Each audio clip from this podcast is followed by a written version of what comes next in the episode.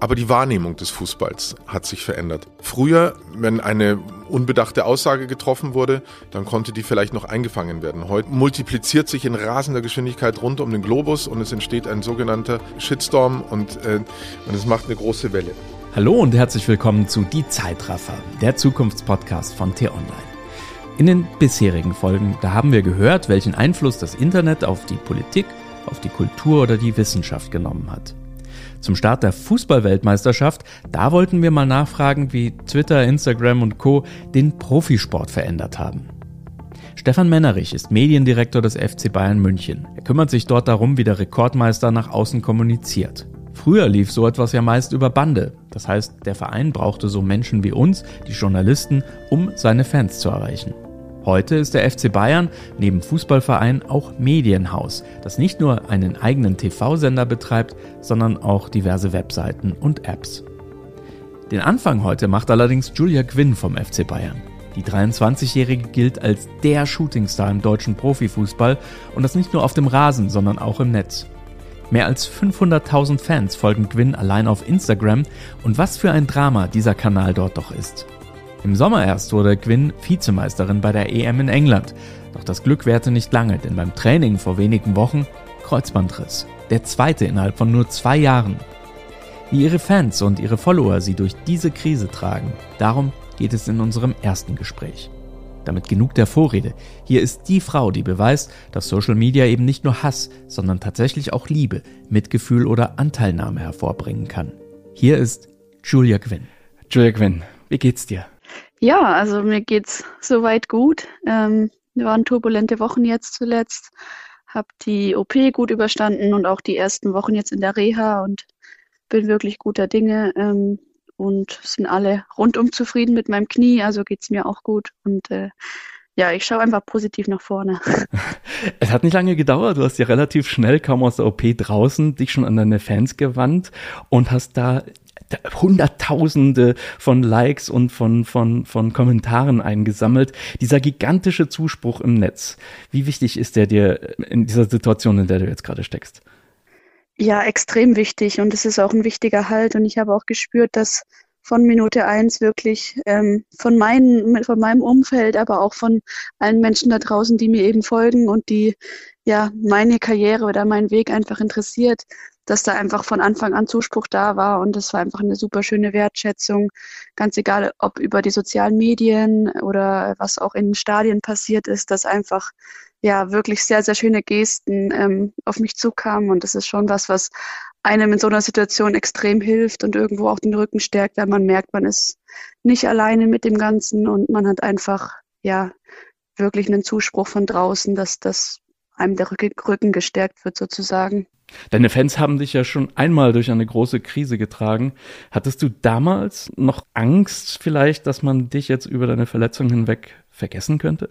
Ja, mit Sicherheit. Also ich, ich war es halt nicht gewohnt. Ich hatte davor keine große Verletzung und es lief eigentlich bis zu dem Zeitpunkt alles super. Deswegen war das schon erstmal ein herber Schlag und ähm, ja, dann war ich schon gespannt, wie es auch wird, ob ich selbst wieder so zurückkommen kann, wie es mal war. Und ähm, dann ist es natürlich auch die Frage, ob die Fans dann ja das auch mitmachen oder sozusagen halt nur die Sportlerin Julia Quinn, wenn sie fit ist, dann auch supporten. Und es war wirklich schon damals sehr, sehr schön, dass einfach ähm, ja sie mich von Tag eins wirklich super unterstützt haben und man gemerkt hat, dass es ihnen auch einfach um den Menschen geht und um ja den Menschen, der hinter der Sportlerin steckt. Und das war wirklich ja sehr, sehr schön. Und deswegen habe ich auch dieses Mal gedacht, als ich mich jetzt leider zum zweiten Mal schwer verletzt hatte, dass ich ja auch den Fans von Anfang an was zurückgeben möchte und ja, sie wirklich mit ins Boot holen möchte, dass sie von Anfang an wissen, ähm, ja, was ich gerade mache, wie weit ich bin mit meinem Knie und wie meine Gedanken sind. Und deswegen habe ich da auch wirklich kurz nach der OP mich schon an die Fans gewandt und ähm, ja, habe das irgendwie halt von meiner Seite als schöne Geste gesehen, halt den Fans gegenüber dann auch was zurückzugeben. Wie kann man sich das vorstellen? Auch wenn ich jetzt zum Beispiel bei dir einen Kommentar schreibe, du kriegst ja zigtausende Kommentare. Wenn du mal irgendwie einen schlechten Tag hattest oder irgendwie nachts nicht schlafen kannst, greift man dann tatsächlich mal kurz zum Handy und guckt mal so, was die Fans so schreiben?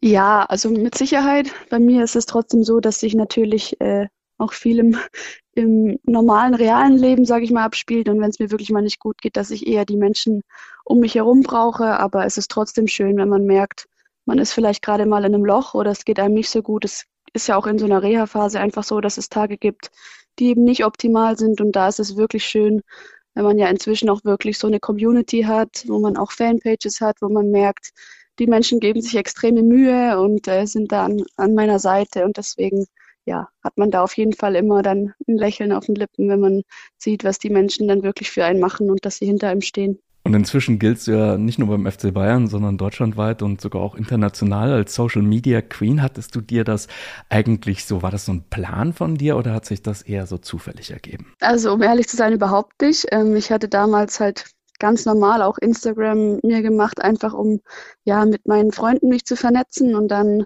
hat sich das alles irgendwie so ergeben. Also es war nie wirklich mein Ziel, sage ich jetzt mal. Ich möchte da unbedingt jetzt hunderttausende Follower haben, sondern es hat sich irgendwie ergeben. Und ich habe immer meinen Fokus versucht beim, beim Fußball zu behalten und einfach die Menschen, die es wirklich interessiert und die auch meinen, meinen Weg sozusagen mitgehen möchten, halt einfach auf eine authentische Art und Weise dann auch ja in meinem Profil irgendwie Beiträge zu posten, die, die eben dazu passen. Und ähm, das war dann, glaube ich, ja, 2019 hat sich das zum ersten Mal so entwickelt, dass ich da eben ein relativ wichtiges Tor geschossen habe bei der Weltmeisterschaft und das war, glaube ich, so eine Art Dosenöffner und dann von dort an war wirklich, sind die Zahlen gestiegen und der Zuspruch wurde immer größer und das ist natürlich schon was, was einen auch irgendwo stolz macht und ja, sehr viel Freude dann auch bereitet als schöne Nebensache neben dem Fußball. Wenn du jetzt äh, eine halbe Million Follower alleine auf Instagram hast, postest du da noch selber oder gibt, gibt man das ein Management oder irgendeine Agentur? Also ich mache tatsächlich alles komplett selbst. Also ich bin schon auch öfters mal, wenn es irgendwie ähm, werbliche Posts sind, natürlich in Rücksprache mit meinem Management. Aber ähm, ich lasse jetzt nie was für mich posten, sondern ich mache das alles komplett selbst und steuere das. Und ähm, ja, genau, ich bin da eigentlich wirklich versucht er immer bei mir zu bleiben und ich glaube, dass die Nähe zu den Fans wichtig ist, dass man da auch wirklich authentisch wirkt und das war mir von Anfang an wichtig und das möchte ich natürlich jetzt auch beibehalten, wenn die Zahlen jetzt auch trotzdem größer werden. Du hast gerade die äh, gewerblichen Posts angesprochen. Wie entscheidest du denn, was du machst, was du nicht machst und was du postest und was lieber nicht? Ja, also das ist auch eigentlich in engem Kontakt mit meinem Management, der da die meisten Anfragen auch bekommt und auch schon oft für mich filtert, weil wir von Anfang an gesagt haben, ich möchte halt nur Sachen machen, die wirklich zu mir passen und wofür ich auch stehe. Deswegen habe ich auch einige Sachen schon abgesagt, wo ich gesagt habe, das würde man mir nicht abkaufen, das würde ich mir selbst nicht abkaufen, wenn ich dafür Werbung mache. Ähm, deswegen sind wir da schon eigentlich immer am Filtern, was wirklich, was man wirklich authentisch auch rüberbringen kann und was ich mir gut vorstellen kann. Und dann entscheiden wir eben, was, was ist auch zeitlich machbar. Das ist ja auch immer so eine Geschichte, wenn man dann im Saisonalltag steckt, ähm, kann man natürlich auch nicht allzu viel machen, aber genau, wir versuchen das so gut es geht zu filtern und die Anfragen, die mich wirklich ansprechen, die mir Freude bereiten, dann auch zu machen, um wirklich einen authentischen Weg zu fahren. Du hast gesagt, du hast angefangen erstmal, um mit deinen Freundinnen und Freunden in Kontakt zu bleiben. Jetzt hast du aber so viele Fans und so viele Follower im Netz. Da wächst sicherlich doch auch ein bisschen so ein bisschen auch der Druck, ne? Verdammt, jetzt habe ich eine Woche lang nichts mehr gepostet, jetzt müsste ich mich mal wieder melden, oder? Ja, das ist schon noch ein bisschen mehr geworden. Also ähm, ist natürlich so, je größer die Reichweite ist, desto mehr steht man in der Öffentlichkeit und desto mehr wird auch erwartet, dass man eben ja was postet, Stories macht und ähm, ja, ich habe mich da aber noch nie so in Zugzwang gesehen. Also ich habe immer gesagt, ich poste was, wenn ich ja irgendwas schön finde oder was teilen möchte, aber nicht, weil ich mich dazu gezwungen fühle. Ähm, klar gibt's werbliche Sachen, die eben dann auch term terminlich festgehalten sind, aber ansonsten ja, versuche ich einfach relativ regelmäßig was zu posten. Wenn es Phasen gibt, wo es schwerer ist, dann ist es so, aber ich hoffe, das nimmt mir dann auch keiner übel. Mhm. Ähm, aber ansonsten, genau, mache ich das einfach nach Gefühl und wenn es schöne Dinge gibt, die ich teilen möchte, dann teile ich die natürlich auch super gerne. Und du hast ja auch schöne Bilder natürlich auch aus deinem Privatleben. Also es ist jetzt nicht nur Fußball. Wo ziehst du da persönlich die Grenze? Wo sagst du irgendwie bis hierhin und der Rest, das, das bin ich allein für mich und da soll niemand zugucken? Ja, genau. Also im, im, Vordergrund steht natürlich der Fußball, aber auch natürlich nebenbei bin ich trotzdem ja auch eine junge Frau, die sich für andere Dinge interessiert, für Mode, ähm, sich auch gern mal schicker anzieht und das teile ich natürlich auch sehr gerne. Ich habe eine klare Grenze, dass ich, ähm, ja, wenn ich jetzt gerade zum Beispiel im Urlaub bin, dass ich halt wirklich nicht viel Haut zeigen möchte, dass ich halt nicht darauf reduziert werde, dass ich mich nur in Bikini-Fotos zeige. Ähm, das ist so eine Grenze, die ich gezogen habe. Aber ansonsten, wie gesagt, alles, was, was ich gerne teilen möchte, teile ich dann auch und hoffe natürlich, dass die Leute, die es sehen, dann auch, äh, dass es gut ankommt und dass es ja einfach gefällt, genau. Gab es auch schon mal irgendetwas, so ein Social Media Fuck-up, den haben wir ja alle früher oder später mal, irgendetwas, was du gepostet hast, wo du gesagt hast, ah nee, lösche ich wieder oder äh, kam vielleicht doch nicht so gut an? Mm, das ist schwer zu sagen, ehrlich gesagt. Ich habe natürlich so ein paar, paar Fotos auch mal gelöscht, da muss ich ehrlich sein, die von früher halt, die man ganz, ganz am Anfang gepostet hatte mit irgendwelchen wilden Captions noch, äh, die einem später vielleicht peinlich wurden. also das gab's schon, okay. aber ähm, so jetzt aus den letzten Jahren kann ich mich eigentlich nicht erinnern. Das waren eher so die Anfänge, wo ich mir dann irgendwann dachte, oh je, das kannst du jetzt so nicht stehen lassen. Verstehe. Bist du eigentlich auf Twitter oder TikTok? Da habe ich dich gar nicht gesehen. Nee, gar nicht. Also ich bin nur eigentlich auf Instagram und auf Facebook habe ich noch mhm. einen Account, der dann auch gekoppelt ist mit meinem Instagram-Account. Und wenn ich dann eben auf Instagram was poste, das ist eigentlich auch so meine Lieblingsplattform dann wird es auch immer auf Facebook dann gepostet. Aber ansonsten TikTok, Twitter habe ich nicht. Mhm. Ich sehe zwar viele coole TikToks, lustige TikToks, aber ähm, ich glaube, es ist nicht so meine Welt, bisher zumindest nicht. Und ich glaube, wenn ich mir irgendwann TikTok hole, dann, dann ist man irgendwie nur noch am Handy, weil ich habe schon oft gehört, wenn man dann dort ist und Videos schaut, dann scrollt man und scrollt man und dann irgendwie sind zwei Stunden vergangen. Deswegen, ähm, momentan bin ich am liebsten auf Insta und kann sich ja noch ändern, aber ja, momentan sehe ich mich da noch nicht. Alles klar. Wie sehen jetzt die nächsten Tage und Wochen für dich aus? Äh, wie muss, müssen wir uns das jetzt vorstellen? Ja, also genau, ich habe jetzt erstmal wieder den Reha-Alltag, ähm, bin da täglich auch bei uns im Trainingszentrum und ähm, arbeite da schon eigentlich relativ viel. Äh, nebenbei mache ich ja noch ein Fernstudium, da versuche ich jetzt gerade das wieder ein bisschen besser unterzukriegen, weil wenn man dann so im Saisonalltag steckt, dann geht es oft ein bisschen unter. Deswegen habe ich dafür jetzt gerade mal wieder mehr Zeit. Ähm, ansonsten versuche ich auch wirklich alles, was so ein bisschen auf der Strecke bleibt normalerweise. Also gerade was mal zur Familie fahren oder sich mal mit Freunden treffen, dass ich das mal wieder ein bisschen mehr machen kann, weil es auch einfach für den Kopf, glaube ich, sehr, sehr gut tut in so einer Verletzungsphase. Und ansonsten versuche ich natürlich meine Mädels von der Tribüne aus so gut wie möglich zu unterstützen und äh, ja, wenigstens dann irgendwie passiv meinen Beitrag zu leisten, dass wir erfolgreich sind. Und am Wochenende geht's dann noch zu Wetten das. Da können sich deine Fans dann freuen, dich dann dort zu sehen. Freust du dich auch? Absolut, ja. Also das ist ja, als die Anfrage kam, das ist schon äh, eine riesen Ehre, muss ich sagen. Und das ist auch eine Anfrage, wo ich wirklich von Anfang an gesagt habe, unbedingt, finde ich mega cool. Und äh, es sind sehr, sehr coole Gäste da und ich freue mich einfach drauf. Und das Coole ist, es ist auch noch bei mir in der Heimat, ähm, deswegen ist es wie ein Heimspiel. also ja, doch, da ist die ja. Vorfreude schon groß. Deine Fans, Julie, glauben an dich und der Zuspruch, der ist einfach phänomenal im Netz. Hast du eine Botschaft an deine Fans, die du vielleicht äh, auch an dieser Stelle richten möchtest? Ja, also mit Sicherheit. Ich bin auf jeden Fall absolut überwältigt, egal über welche Plattform der Zuspruch kam, dass da so eine riesen Wertschätzung da ist, dass in den Stadien einfach Plakate hingen, die mir, mich wirklich zu Tränen gerührt haben, als ich dann noch im Krankenhaus war. Und äh, da bin ich sehr, sehr dankbar für und hoffe natürlich, dass ich ja einfach mit dem, wie ich bin, wie ich die Menschen auch auf den sozialen Medien mitnehme, einfach ja ein bisschen was zurückgeben kann und hoffe natürlich, dass wir dann gemeinsam im kommenden Jahr dann wieder ähm, Spiele von mir sehen und dann alles wieder gut ist. Aber bis dahin kann ich nur Danke sagen und bin sehr, sehr dankbar für den ganzen Zuspruch der, der Leute da draußen. Julie Quinn, komm bald zurück. Danke, dass du dir die Zeit genommen hast für uns und Sehr natürlich gerne. für deine Fans. Dankeschön. Danke. Julia Gwynn, was für ein Vorbild, nicht nur für junge Mädchen und Frauen, sondern auch für uns Journalisten und Menschen, die wir in den Medien arbeiten. Und damit sind wir auch schon bei unserem zweiten Gesprächsgast für diese Woche, dem Mediendirektor des FC Bayern München. Stefan Mennerich, den ihr jetzt gleich kennenlernen werdet, den habe ich in der Höhle des Löwen gut, das sollte man bei den Bayern vielleicht nicht so sagen, also im Bayern Hauptquartier in der Sebener Straße getroffen. Und als ich dort ankam, da fuhr gerade der Mannschaftsbus vor und ein Pulk von Fans wartete geduldig vor dem Trainingsgelände, um einen Schnappschuss oder gar ein Autogramm von einem der Spielerstars abzustauben. Und damit beginnt auch gleich das Gespräch, das ich mit Stefan geführt habe, nämlich mit der Frage, wie sich die Kommunikation mit den Fans durch das Web 2.0 verändert hat. Und später erfahren wir dann auch, wie sich der FC Bayern heute schon auf das Web 3 vorbereitet. Aber hört am besten selbst. Hier ist Stefan Mennerich. Stefan, wie viele Fans habt ihr denn jetzt mittlerweile weltweit ihr bespielt? Und das ist ja nicht mehr nur mit einem gedruckten Bayern-Magazin.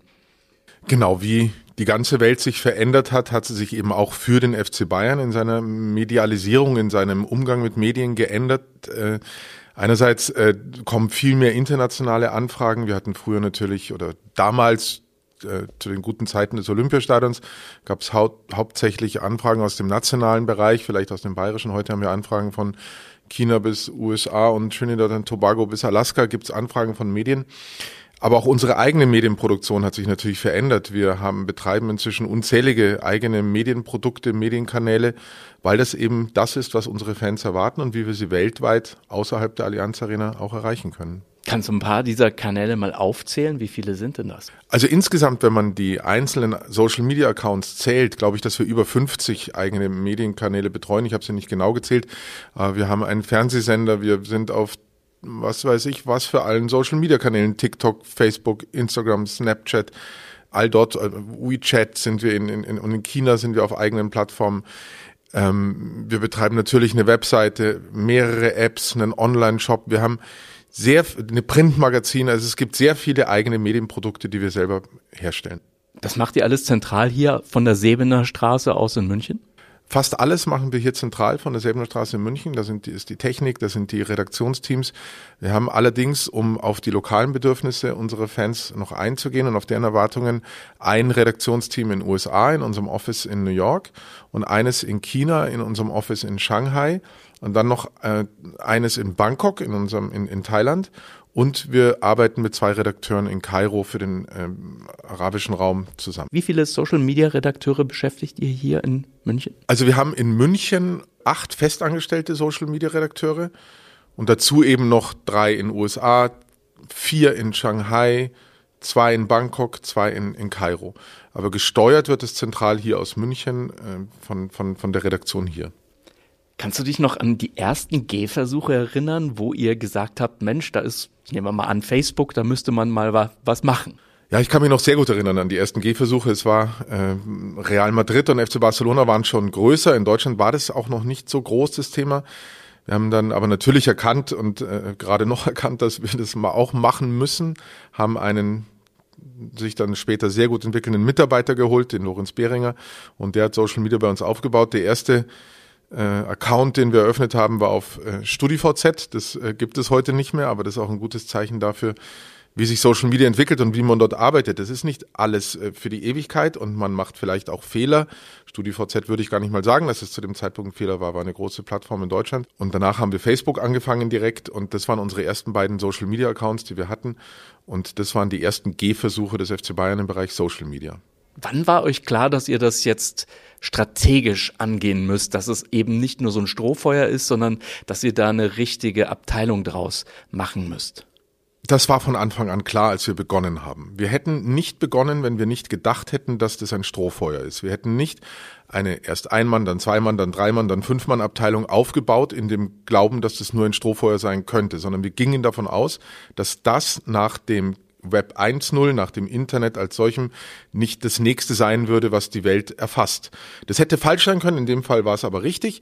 Und deshalb war das von Anfang an die Strategie, mit Social Media weiter mitzuwachsen und uns damit zu entwickeln und nicht wissend, wohin das führt, wo das heute ist, Social Media, aber wohlwissend, dass es äh, ein wichtiger Schritt ist, dort mitzugehen. Wonach entscheidet ihr, auf welche Plattform ihr müsst? Also unsere Strategie ist eigentlich selten First Mover zu sein, weil wir kein Technologiekonzern sind und uns nicht darüber definieren, sondern wir wollen dorthin gehen und das ist das, was ich immer hier auch intern sage, wir wollen dorthin gehen, wo unsere Fans sind. Und wenn eine ausreichend große Zahl auf einer Plattform ist, dann gehen wir dorthin. Wir machen es immer so, dass wir uns dann erst äh, die Plattform genau anschauen, eine Analyse erstellen, mit externen Experten auch sprechen ähm, und, und die wir schätzen, die wir kennen, von denen wir die Expertise schätzen, uns dann ähm, überlegen, wie wir diese Plattform betreten wollen, dann einen Testaccount anlegen und so starten wir langsam in eine Plattform rein. Denn es wird nie so sein, dass ein Bayern-Fan nicht mehr Bayern-Fan ist, nur weil wir einen Monat später sind als ein anderer auf einem Account.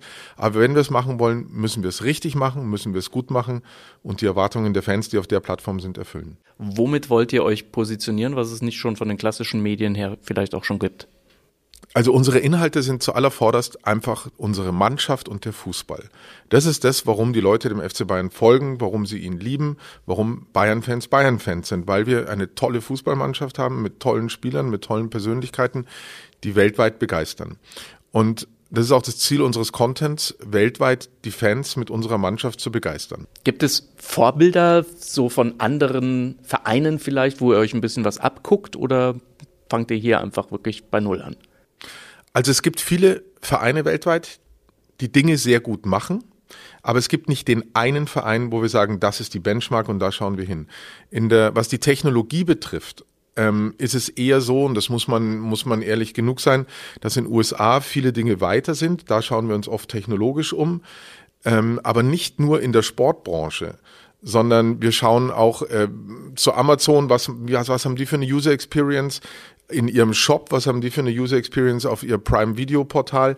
Wir schauen uns also nicht nur im Fußball um, sondern vor allen Dingen in, auf den anderen äh, äh, großen Playern in diesem Bereich, im digitalen Bereich, denn die User sind auch auf diesen Plattformen und deshalb erwarten die User vom FC Bayern eine ähnliche User Experience, wie sie es bei Amazon kriegen, bei Prime Video oder was weiß ich, bei was für einem Giganten in dieser Welt.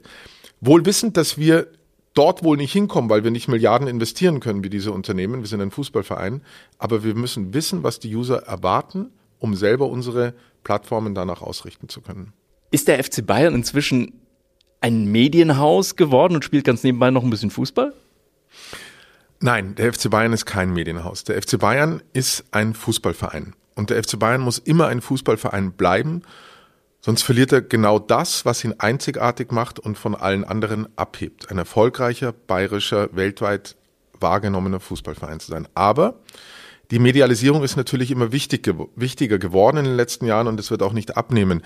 Und in dem Wort weltweit ist es schon drinnen. Wir erreichen weltweit die Menschen über unsere Medien, über andere Medien und können dann den Fußballverein FC Bayern weltweit über Medien transportieren. Es ist wichtig, die eigenen Medien zu betreiben, die Clubmedien. Es ist wichtig, auf die externen Medien einzugehen, mit ihnen in Kontakt zu sein, die auch gut zu bedienen. Aber wir sind ein Fußballverein, für den aber die Medienarbeit von großer Bedeutung ist. Inwieweit hat die Digitalisierung, das Internet und diese 24-Stunden-Präsenz sozusagen weltweit auf allen Kanälen den Fußball verändert?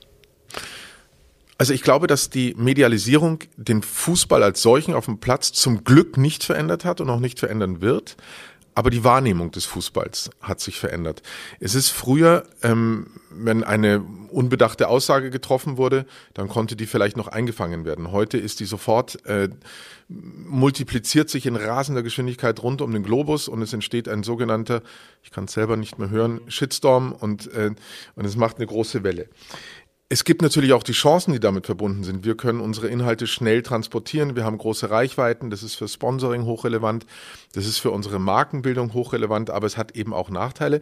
Und ein, einer der Nachteile würde ich schon auch so sehen, ist der, dass die Vorsicht aller Menschen, die inzwischen beim FC Bayern Protagonisten sind, die, die Vorstände sind, Spieler, Trainer, müssen ungeheuer aufpassen, was sie sagen, weil jede Aussage auf die Goldwaage gelegt wird. Die Gefahr der Entauthentifizierung, würde ich mal sagen, besteht, dass die Leute nicht mehr so locker von der Leber wegsprechen, wie sie es früher taten.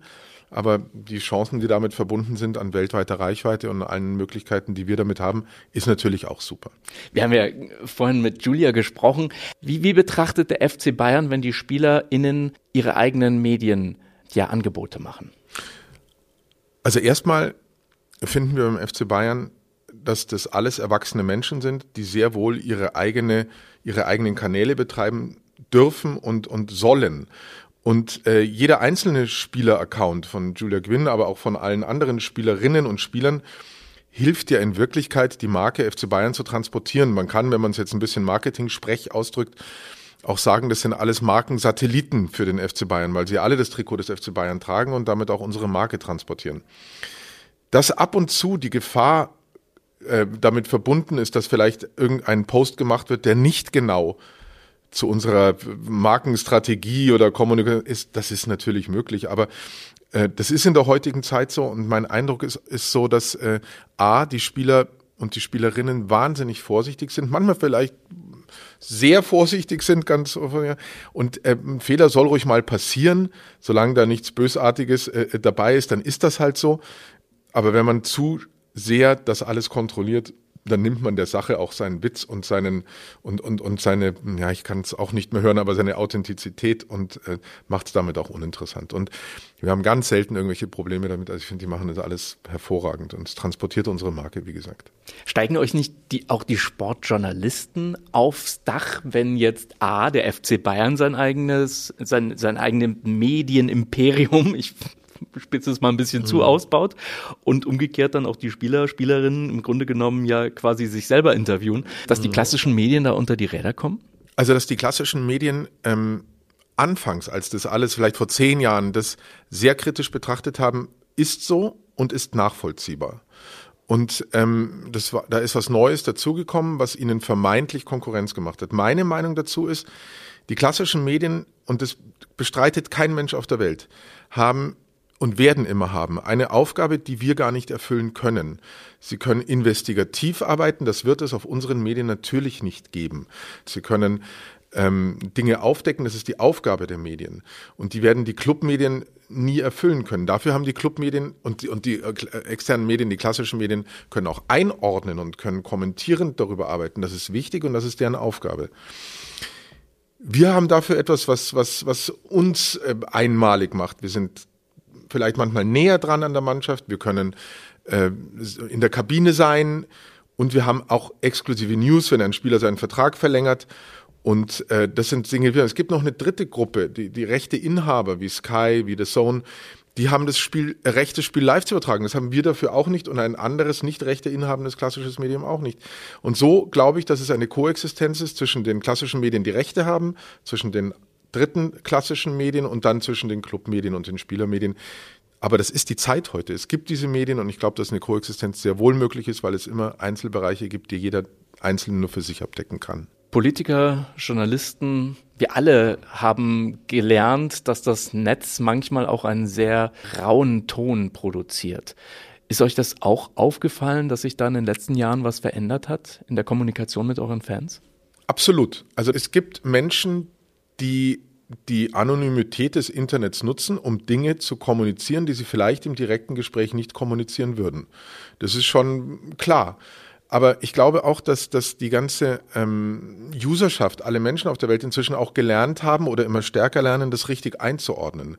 Es gibt äh, einen guten, wie soll ich sagen, ähm, Kommunikationsprozess auf fast allen Accounts, wenn einer sowas zu oft macht, dass die anderen sich auch dann darüber beschweren und sagen, warum kommunizierst du immer auf diese unangemessene Art und Weise und, und, und das auch externe Medien, die das dann beobachten, die haben das am Anfang vielleicht gerne mal hergenommen als, als Zitat oder als, als Möglichkeit, das als Meinungsbildung zu sehen, aber auch da ist eine sehr vernünftige Haltung, finde ich.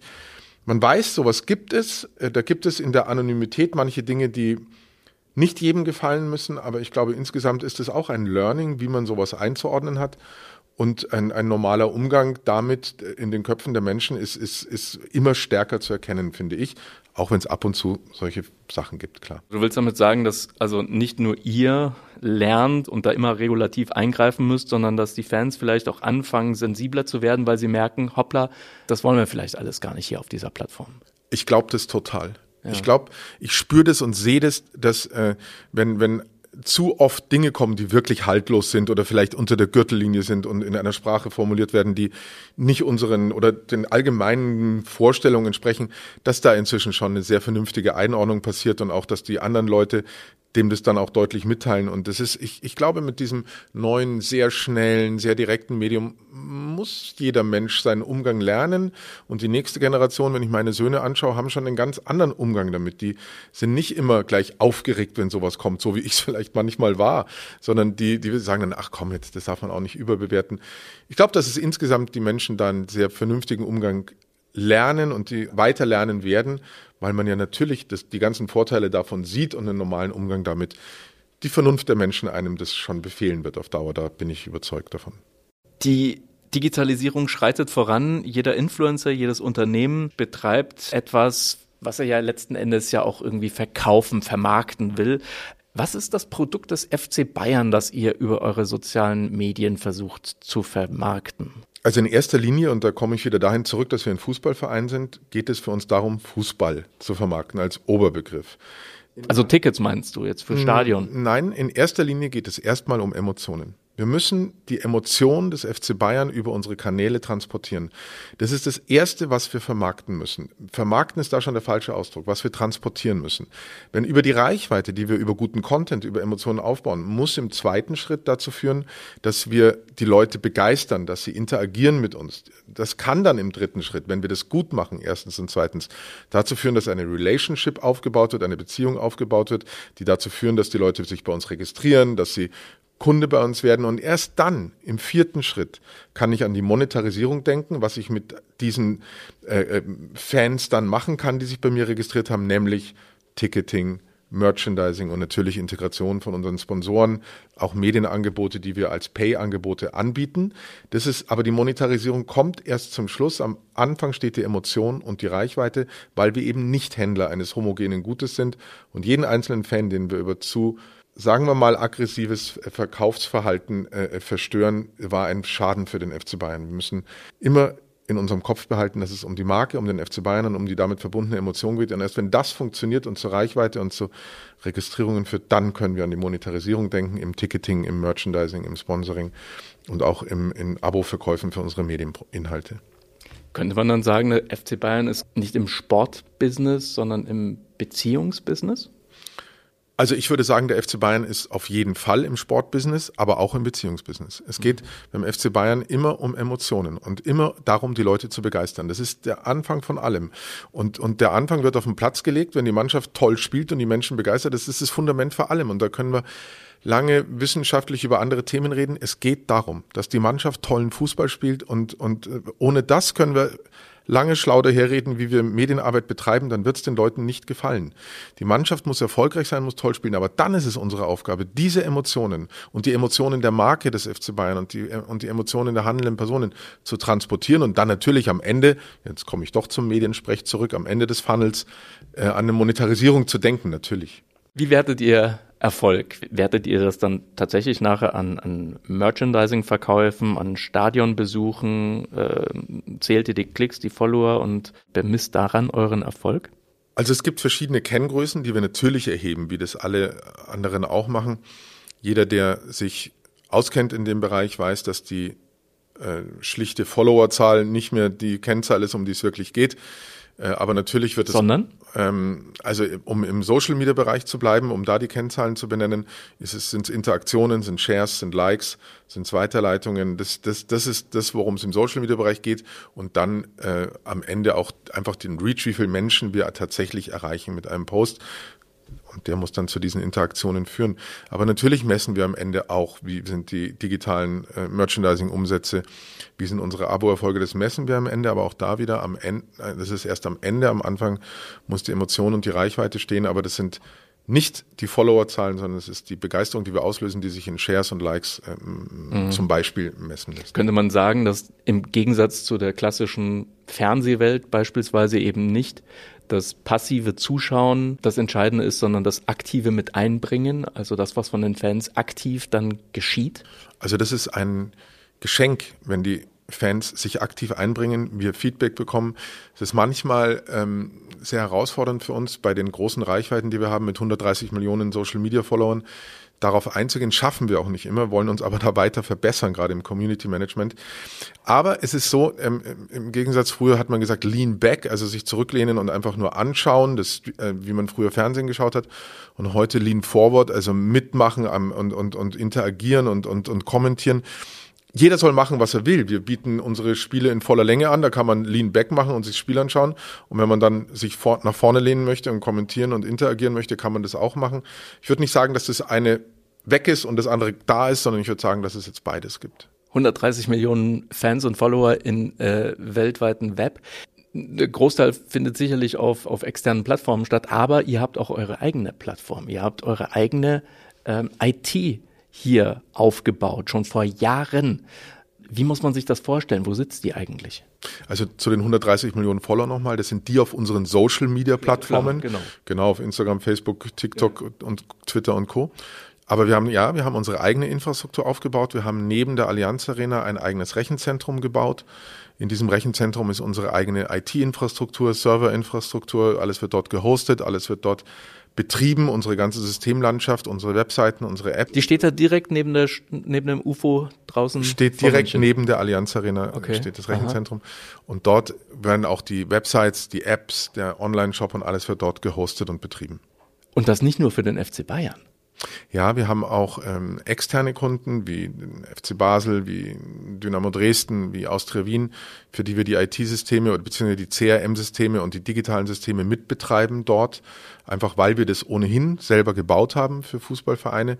Und warum sollten wir das nicht auch an andere lizenzieren? Dann brauchen die es nicht selber bauen. Es ist customized für Fußballvereine und wird dann in deren Look and Feel ausgeliefert und die nutzen das. Moment, also dann kaufen in Anführungszeichen die gegnerischen Fans sozusagen auf der Bühne vom FC Bayern dann die Tickets, gegen die sie gerade spielen.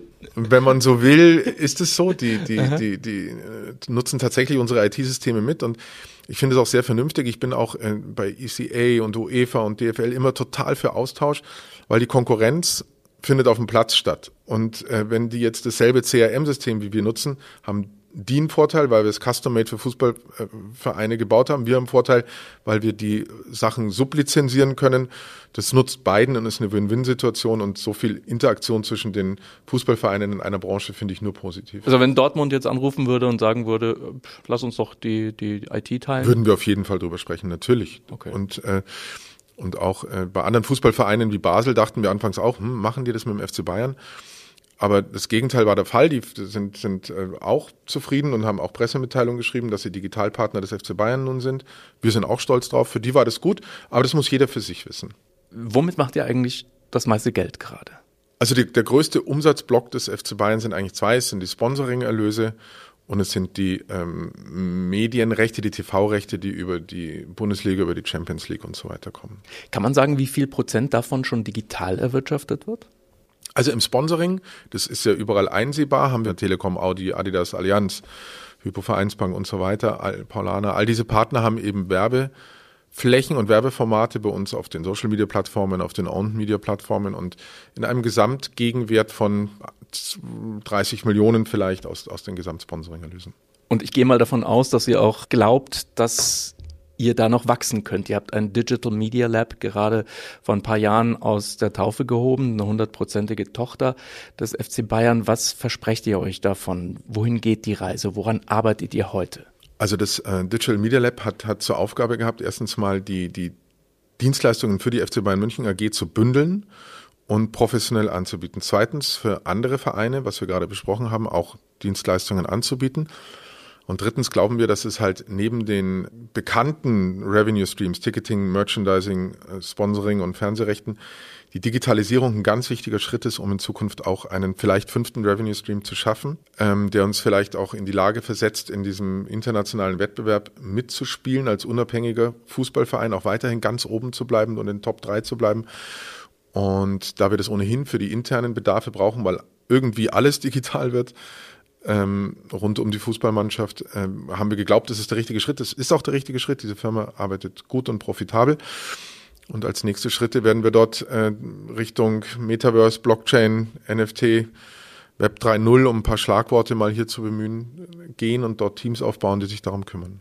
Da habt ihr schon aktiv Leute, die sich jetzt schon damit befassen. Ja. Kannst du uns ein bisschen so ungefähr ein paar Ideen zumindest mhm. geben, an denen ihr interessiert seid? Also wie es auch zu Beginn von Social Media war oder Web 2.0 war, ähm, ist es auch jetzt mit dem Beginn von Web 3.0. Wir stehen an einem Punkt, wo klar ist, dass es massive Veränderungen in der Internetnutzung geben wird. Warum? Weil es möglich ist und weil es die Leute wollen.